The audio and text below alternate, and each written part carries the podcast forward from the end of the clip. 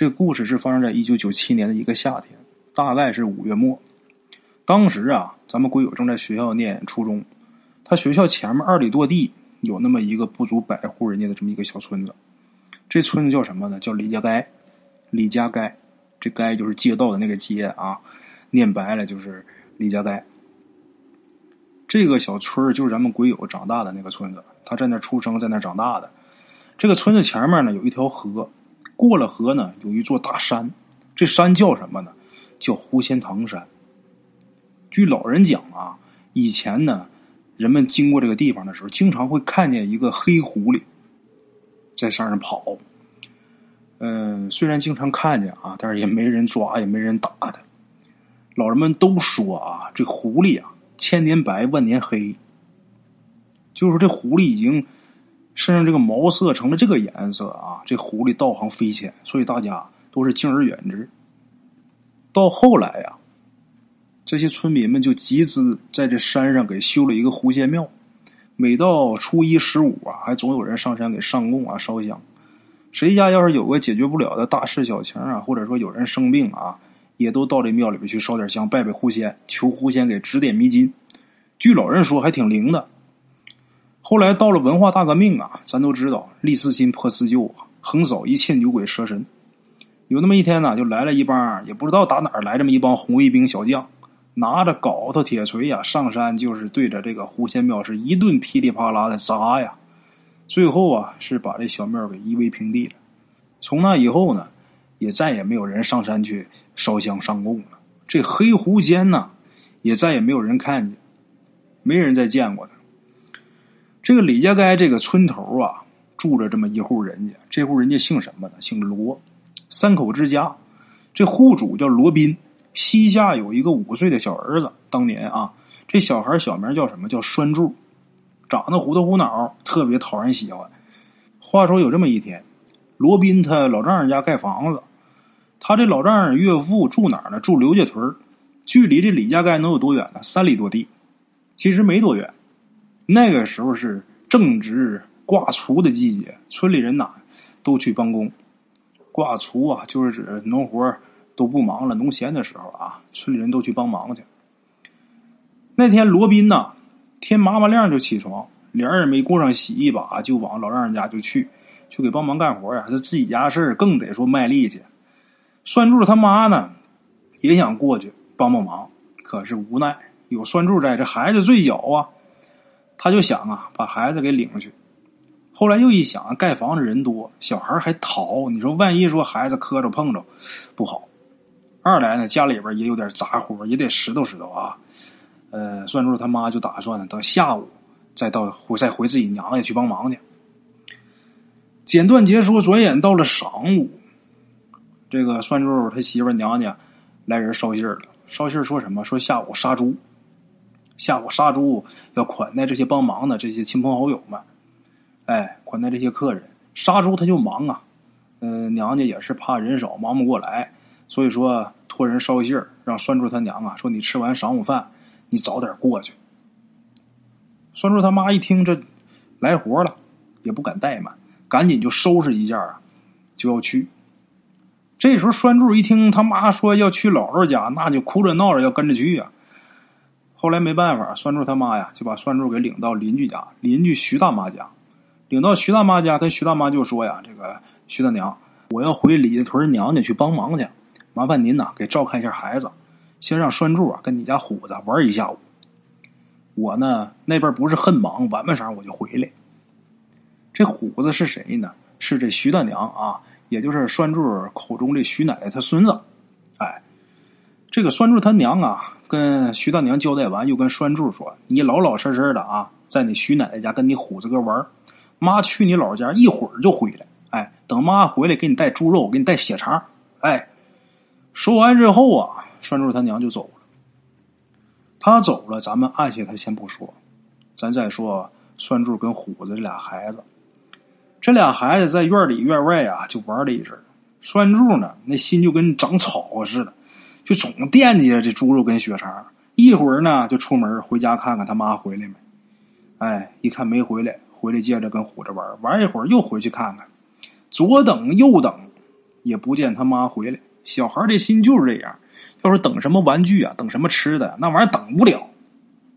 我小时候特别有经验啊，就今儿，我爸要是说儿子，哎，今儿爸回来给你买个这篮球啊，买个什么，那就完了，那心就长草了，那就恨不得就看马上天就黑，我爸马上回来，篮球马上到手，各种幻想自己打篮球的时候得多帅啊，都是那个心情。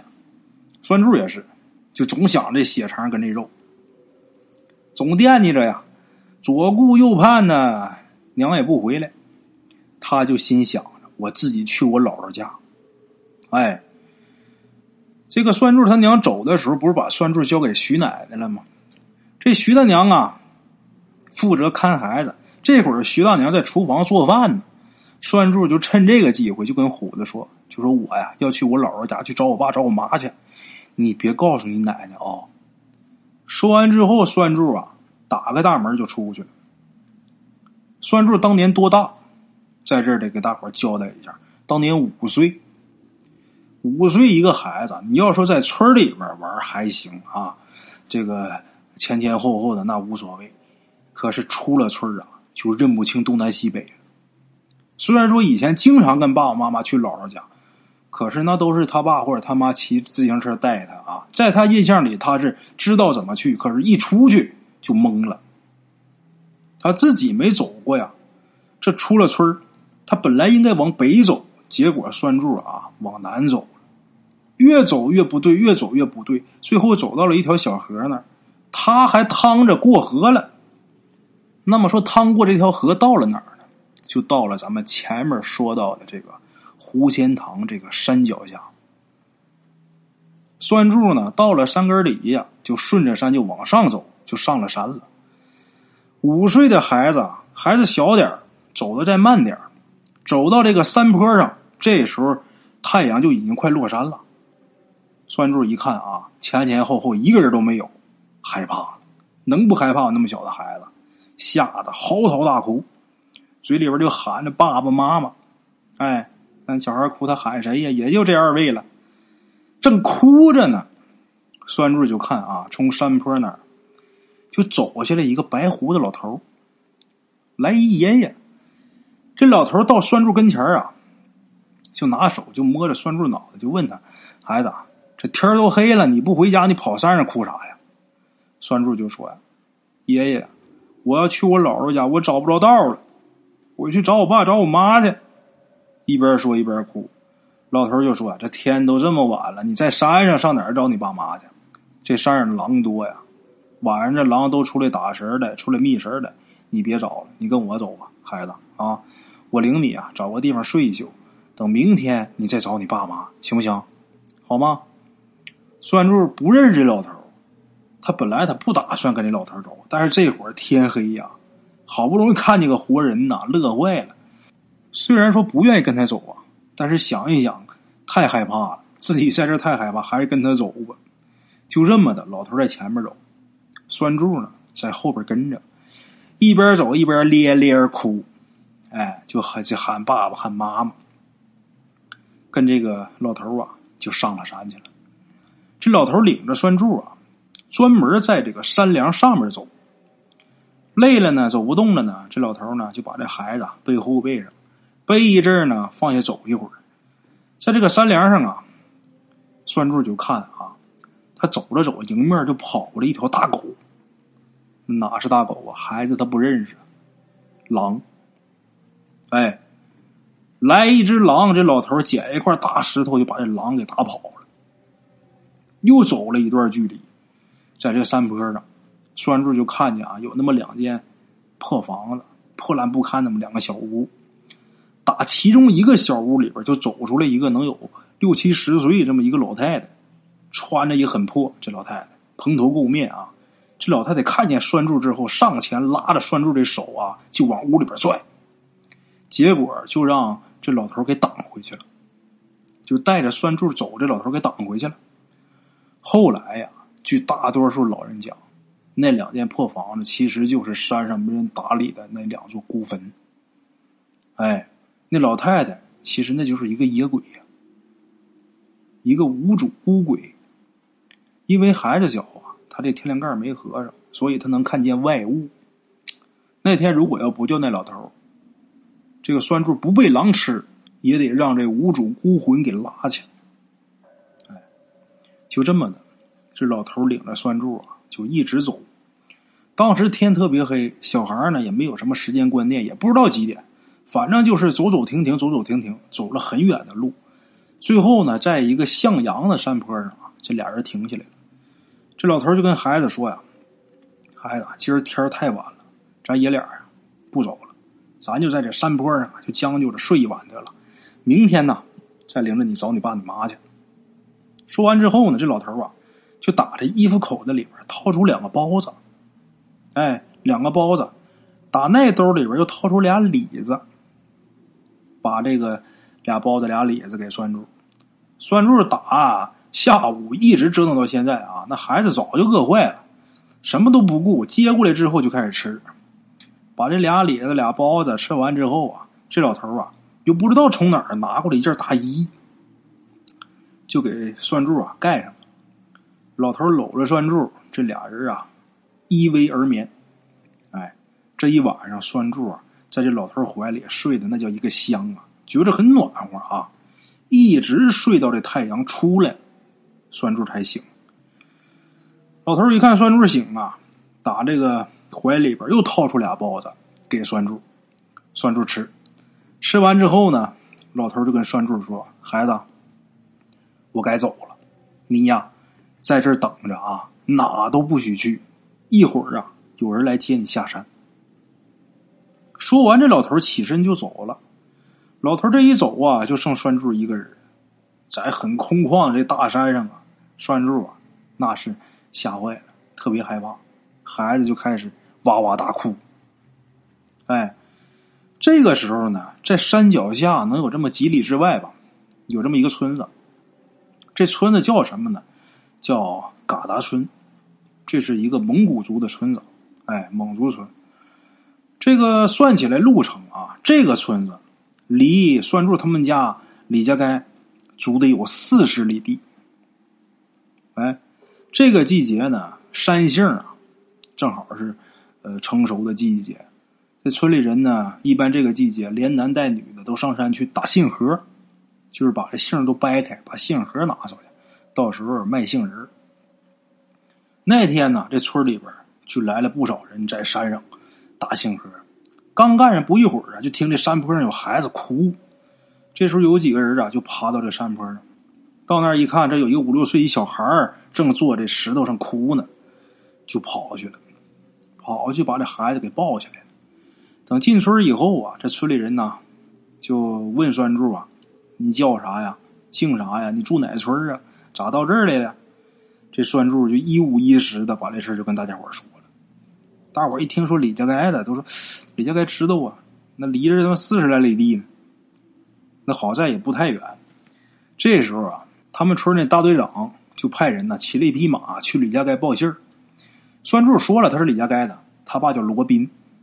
这个队长派人去确认一下，看看这家是不是丢孩子了。咱把栓柱啊先搁一边，先不说他怎么样，咱往回倒倒书。倒倒书说哪儿呢？咱说。徐奶奶跟虎子，就昨天栓柱啊刚走那会儿，徐奶奶那会儿不是做饭呢吗？做完饭喂完猪才想起来，半天没看见俩孩子影呢，出去找去。结果在这街上啊，就光看见虎子了，然后就问虎子栓柱哪儿去了。一开始虎子不说，后来李奶奶着急呀，啊老太太急了，拿笤帚要打虎子，虎子才说说栓柱去他。呃，姥姥家了，去刘家屯了。老太太一听，当时就慌了。那么点的孩子，从来没自己出去过，万一要走丢了咋办呢？这时候呢，虎子他爸妈啊，也在那边干完活收工回家了。老太太呀，赶紧让他自己儿子啊，说你赶紧去刘家屯拴柱他姥姥家，看孩子去了没有。然后家里边这边啊，也鼓动了好几个邻居，这前后该开始找孩子。大伙把这前后都找了个遍最后连孩子影都没看着。这会儿栓柱他爸妈也回来了，后边还跟着一帮亲戚。为什么？因为这时候徐奶奶她之前不是派她儿子，呃，到这个栓柱他姥姥那边去找孩子嘛。这一找孩子，栓柱他爸妈那边就知道信儿了，赶紧就打算柱他姥姥家那边又来了一大批人。这一下，全村就全被惊动了，一时间弄得是鸡飞狗跳，人心惶惶。大伙是前前后后、左左右右，村里村外、山上山下、犄角旮旯、河里边、井里边，该找的地方都找遍了，就是不见人影啊！把栓柱他妈急的呀，嚎啕大哭啊！大伙都认为完了，这孩子走丢了，背不住啊，让山上的狼给叼去了。为什么？因为那时候正是狼崽子还没出窝的季节。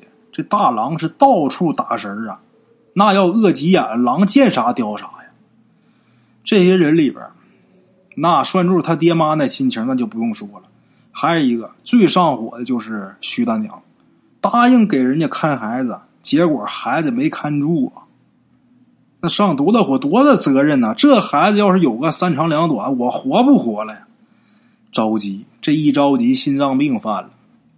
家里边赶紧又安排人套车把徐老太太给送医院去，又是给扎点滴，又是给吃药的，算是给抢救过来了。哎，算是保住一条老命。